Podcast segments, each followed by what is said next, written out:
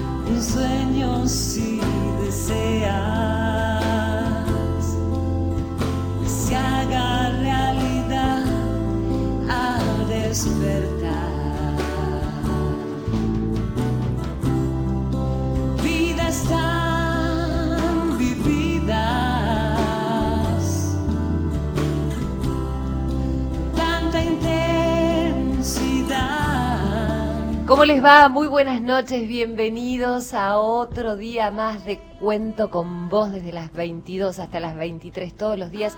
Estamos aquí para acompañarlos, ¿eh? con nuestros entrevistados, con gente que nos trae muchísima alegría, nos trae historias de vida. eh, y hoy tengo una invitada que conozco desde hace tantos años. En realidad ella me conoce desde hace tantos años. Espero que no cuente muchas intimidades. Normita, ¿vos me podés arreglar un poquito el, el auricular? ¿O está desenchufado el auricular? No sé, porque veo que hay un cable largo. Ah, ves, con razón no escuchaba nada. Porque mirá, mirá dónde está. Bueno, para, ahí está Norma Salas ayudándome. Hola María Areces, buenas noches. ¿Cómo va, Normita? Bien, aquí solucionando tu problemita. Bueno, estaba desenchufado el auricular, por eso yo digo, "Eh, no escucho nada. Del otro lado de la pecera están ahí, este, Natalia Yugarov e Irene Rose. Qué día particular, ¿no? Irene, está loquita, loquita, dice la conductora en el día de hoy, ¿no? Norma, ¿cómo estás? Bien, Bueno, enseguida quiero dar un mensaje muy importante que tiene que ver con una compañera de trabajo, eh, con alguien eh, por quien ella nos pidió algo, así que les vamos a dar un mensaje. Estén atentos porque hay cierta necesidad, tiene que ver con la salud de una persona, así que enseguida vamos a leer ese mensaje. Me lo va a pasar Norma en un ratito y ahora vamos a dar los números de WhatsApp. ¿Cómo no? 1165840870. Es el teléfono para dejar mensajes para María Areces, ahora que hemos recuperado el WhatsApp en todo el mundo. 1165840870, María. Muchísimas gracias, Norma.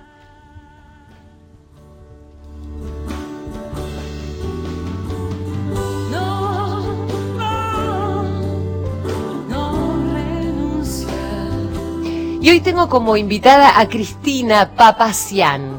Hola, Cristina. Hola María, ¿cómo estás? Te voy a decir María igual. María, bueno, va a decir María, después vamos a decir por qué, porque ella me conoce desde que yo soy muy chiquita, cuando me decían Mariquita, ¿eh? y siempre me decían Mariquita, pero hoy me va a decir María porque estamos en la radio y tenemos que hacer un programa formal. Eh, Cristina, con Cristina fuimos compañeras en el ISER, ¿eh? Es. estudiamos juntas, tuvimos una vida eh, muy linda, muy divertida, en común, y ella se ha transformado en una persona que ha aportado mucho a nuestra sociedad, como ustedes. eh, primero les voy a leer algo de, de quién es Cristina y después les voy a contar de lo que hace Cristina hoy en esta etapa de su vida. Bueno, ella ha ejercido la docencia en el nivel secundario en las materias del área contable y jurídica por casi 20 años en muchos establecimientos oficiales y privados. Ya les dije que es locutora nacional, trabajó en distintos medios como locutora de planta y poniendo su voz para el espacio Torre de Tránsito, además de presentar una gran cantidad de eventos.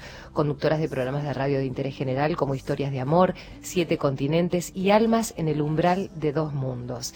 En el presente está abocada a la consultoría psicológica, trabaja en forma particular en consultorio, también brinda talleres, charlas y conferencias destinadas a la promoción del desarrollo personal y del bienestar emocional. Cristina, además, escribió una columna semanal sobre temas psicológicos de desarrollo personal y de reflexión en el semanario Sardarabad. Vamos bien, ¿no, Cris? Muy bien. El counselor ofrece herramientas que facilitan la interacción, brindando un espacio para desarrollar la comunicación consciente y afianzar vínculos para avanzar sobre las dificultades que paralizan o estancan a las personas y sus relaciones. Trabaja con recursos que estimulan la motivación, la creatividad y la comunicación, facilitando y mejorando las relaciones interpersonales. Y de eso se trata, ¿no? Ella acaba de escribir un libro que lo va a presentar el 10 de mayo en la Feria del Libro y se llama Humanamente, Reflexiones para conectar con nuestro interior. Búsquenlo, es de Cristina Inés Papacián, es un libro maravilloso, que es una recopilación de escritos que permiten abrir puertas del alma para explorar en ella y encontrar la esencia de lo puramente humano. Gracias, Cris, por venir con todo esto que sos ahora. Ya te quería antes, ¿eh? Menos mal.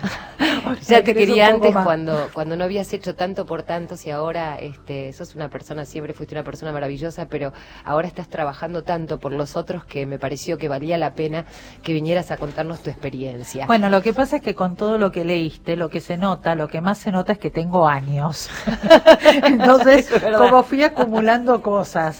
bueno, eh, pero uno puede hacer mucho en poco tiempo, También, sí. en Y estos bueno, 32 que tenés. Humanamente, digamos, es un, un, un libro de recopilación de reflexiones que precisamente lo que, lo que intento hacer es como generar un, un espacio de conciencia, de reflexión, de poder hablar con el otro, de escuchar lo que nos dice el otro y de observar, ¿no? Porque parece que, eh, por ejemplo, hoy, fíjate lo que pasó, el WhatsApp colapsó, no sé, tres, cuatro, cinco horas capaz, no Sí. sé, y ya estábamos todos desesperados porque no tenemos WhatsApp. Y de hecho yo digo, bueno, pero yo hace 20 años no tenía ni WhatsApp ni nada de eso. Entonces eh, es como, como recuperar a partir del diálogo, eh, a partir de la lectura y de la reflexión, los valores humanos que son los que por ahí están fallando. El ser humano está fallando con lo que le fue dado con lo pura y estrictamente humano que es nuestra condición, es con lo que estamos fallando. O sea, el ser humanos.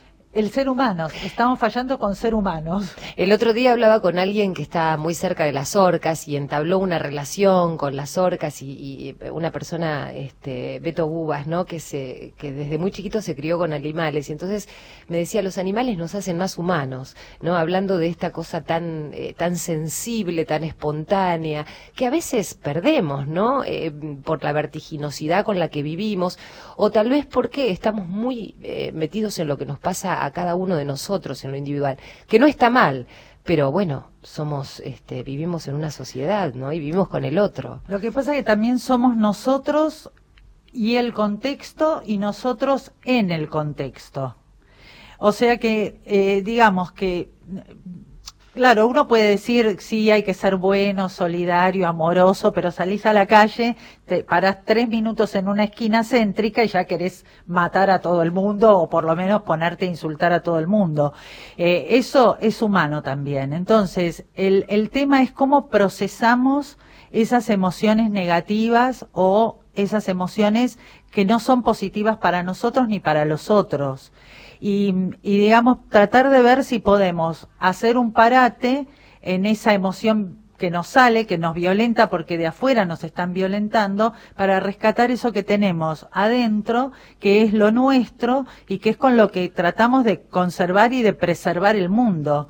El mundo, la gente, las relaciones humanas. Como me dice mi curita amigo, el padre René Cari, mirar al otro con caridad, ¿no? Eh, pero se hace muy difícil a veces, como vos decís, por lo que pasa en el afuera. Si uno agarra un diario y empieza a leer las noticias de las cosas que están pasando, sin ir más lejos, este, hace un par de días le dedicamos eh, un espacio eh, de reflexión a Araceli, esta jovencita que murió a manos de, de este hombre que vaya a saber qué cosas ha vivido, qué pasó por su cabeza, ¿no? Para maltratar tanto así a una pequeña. Pero bueno, Araceli es una más de tantas otras y de tantos otros, ¿no? Esa violencia que, que está cubriendo un manto sobre nuestra sociedad tiene que ver con esas emociones que a veces eh, algunos no pueden reprimir. ¿Qué, qué, ¿Qué es a tu criterio lo que pasa? Mira, eh, cuando yo era chica había un programa en la televisión y había un psicólogo, psi- psiquiatra también, eh, que se llamaba el doctor Raskowski. Sí, el claro. doctor Raskowski, que era muy famoso y muy conocido, decía algunas verdades, digamos, que a veces a la gente le molestaban, ¿no? Pero decía algo así como que la, eh, digamos, la culpa, por decirlo de alguna manera, o la responsabilidad, si se quiere, de que un niño crezca en determinada situación es de los padres. Entonces, si bien hay un contexto social en donde se cría un chico, los primeros años de vida y el contexto familiar, el amor que recibe, cuando hablo de familia, a veces no hablo de padre y madre, porque en, en los estudios de la resiliencia se han tomado comunidades en donde, de comunidades devastadas, en donde esos chicos fueron adoptados por familias del corazón y han llegado a ser grandes personas, digamos, han recibido amor. El amor por, es, digamos, como la piedra fundamental de todo. Pero el amor a veces está viciado de eh, cuestiones sociales, de mandatos familiares, de, de, cosas que uno quiere cumplir por ganarle al otro, de juicios de valor permanentes. El, el, el ser humano, y, y, y, yo diría que el argentino, porque conozco más esta sociedad, aunque he viajado y conozco algunas personas, digamos, o algunas formas de pensar del mundo, pero yo hablo de los argentinos, en general somos muy juzgadores, en general siempre estamos pensando en la mirada del otro, y todo eso cada vez nos va condicionando más, cada vez nos va haciendo más condicionando, está, eh, seres condicionados a lo que podemos tener, más que a lo que podemos ser. Sí, sobre todo, eh, ¿a quién le damos el poder de juzgarnos, no? Eh, quién claro. es el otro para, para, para juzgarnos. Pero eh, yo sé que vos, ahora vamos a hablar porque me interesa esto que vos dijiste de lo que tiene que ver con las comunidades y con aquellas personas eh, que han pasado situaciones extremas. Cristina es hija de armenios, viene de una familia resiliente, este, y vamos a hablar de las emociones que vienen de generación en generación, ¿no? Y cómo vos pudiste instalar de alguna manera eh, esta forma de tratar de superar esas emociones negativas o, trágicas para poder ver un poco más allá.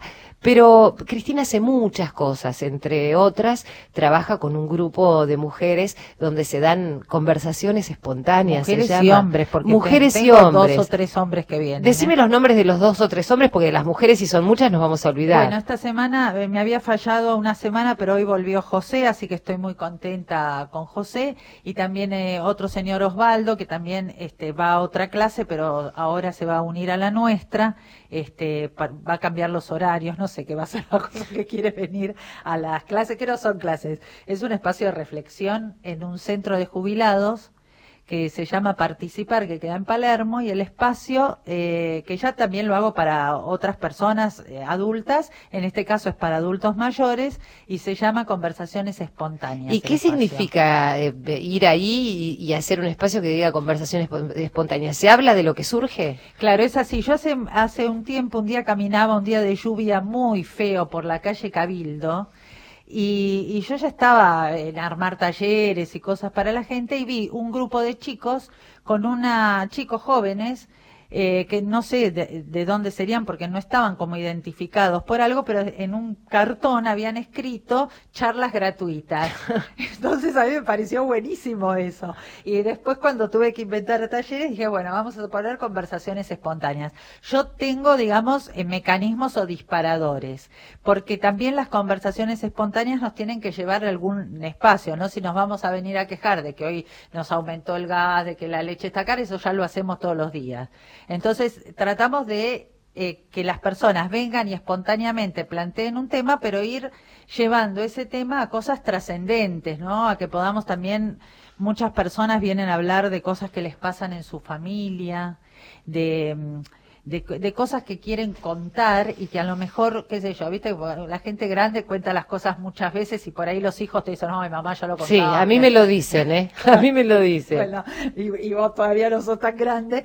Y, este, bueno, lo que hacemos es escuchar, es, este, permitirles que, que se expresen, permitirles que sueñen, que, que, por ejemplo, a veces hacemos como qué te gustaría ser cuando, qué, qué te hubiese gustado ser y no pudiste. Y Mirá. Jugamos, digamos. Bueno, y una de las integrantes de ese grupo es Anamá, ¿eh? Divina. Anamá Bessi. Hola Anamá, ¿cómo estás? Buenas noches. Ya encantada de conocerte. ¿Cómo estás? Igualmente, muy contenta de que estés al aire con nosotros. Acá está Cristina. Quiero que me cuentes cómo son esas conversaciones espontáneas y qué cambiaron en vos, qué, qué, qué te ofrecieron, qué oportunidades tuviste. Eh, Bueno, ella ya lo acaba de decir, es un espacio donde uno se expresa y ¿viste? eso de que tus hijos no tienen ganas de escucharte otra vez, que no es lo mismo, esa es la expresión. Tu marido dice otra vez lo mismo, claro, uno está con el marido, pobre hombre ya no se escucha todos los días lo mismo.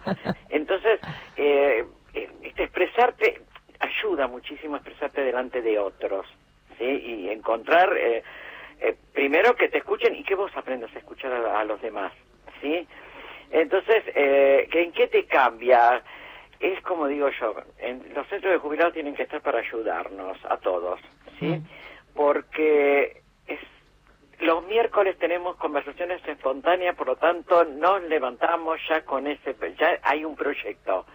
Y vestirte y arreglarte, Mirá. sabes que te vas a encontrar con el otro o con los otros, que encima son vecinos tuyos, lo cual lo descubrí cuando estás ahí, que Claro. de repente los tuviste y no te diste cuenta, que están a una o dos cuadras de tu casa, cuatro, ¿entendés? Entonces, eh, es muy importante. Hoy en día, época, te digo que yo soy fanática de, la, de lo digital, ¿no?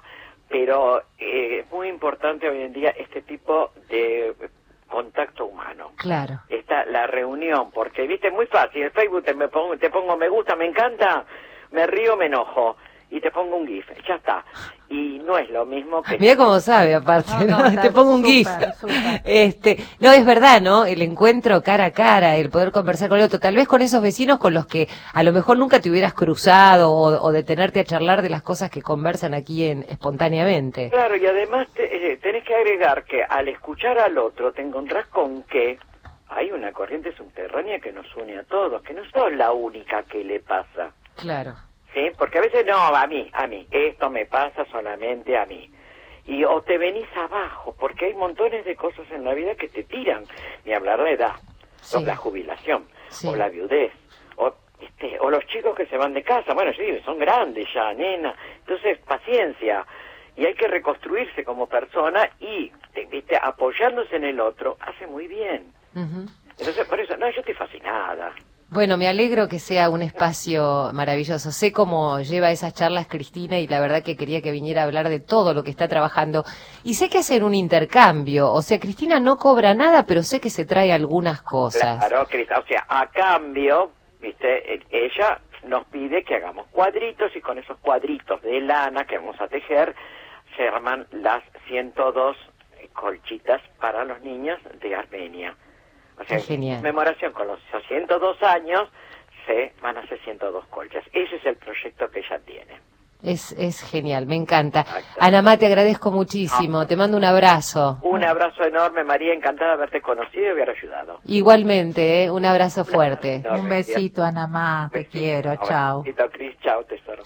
Tiene Cristina la cartera llena de estas mantitas para los eh, ciento, en conmemorarse los 102 años del, del genocidio Claro, armenio. A esto también, ¿no? O sea, eh, esto es el poder de la resiliencia y del el poder hacer acciones a partir de algo que ya pasó y que ya pasó hace mucho tiempo y que no vamos a olvidar lo que pasó, digamos, o sea, siempre en nuestra sangre, nuestra, nuestro ser armenio siempre va a tener esa herida, esa cicatriz en el alma que produce este hecho tan desgraciado de haber perdido, así por la violencia y por la intolerancia y por el odio, a tantos familiares nuestros, ¿no es cierto? A, tan- a tanta familia y hecho, la verdad, atrocidades eh, que cometió en su momento el ejército Turco. eh, turco otomano eh, en el año 1915. Ya se cumplieron 102 años de este genocidio. Muchos países y aún el país responsable Turquía niega este hecho, ¿no es cierto? Sin embargo, bueno, de a poco con algún trabajo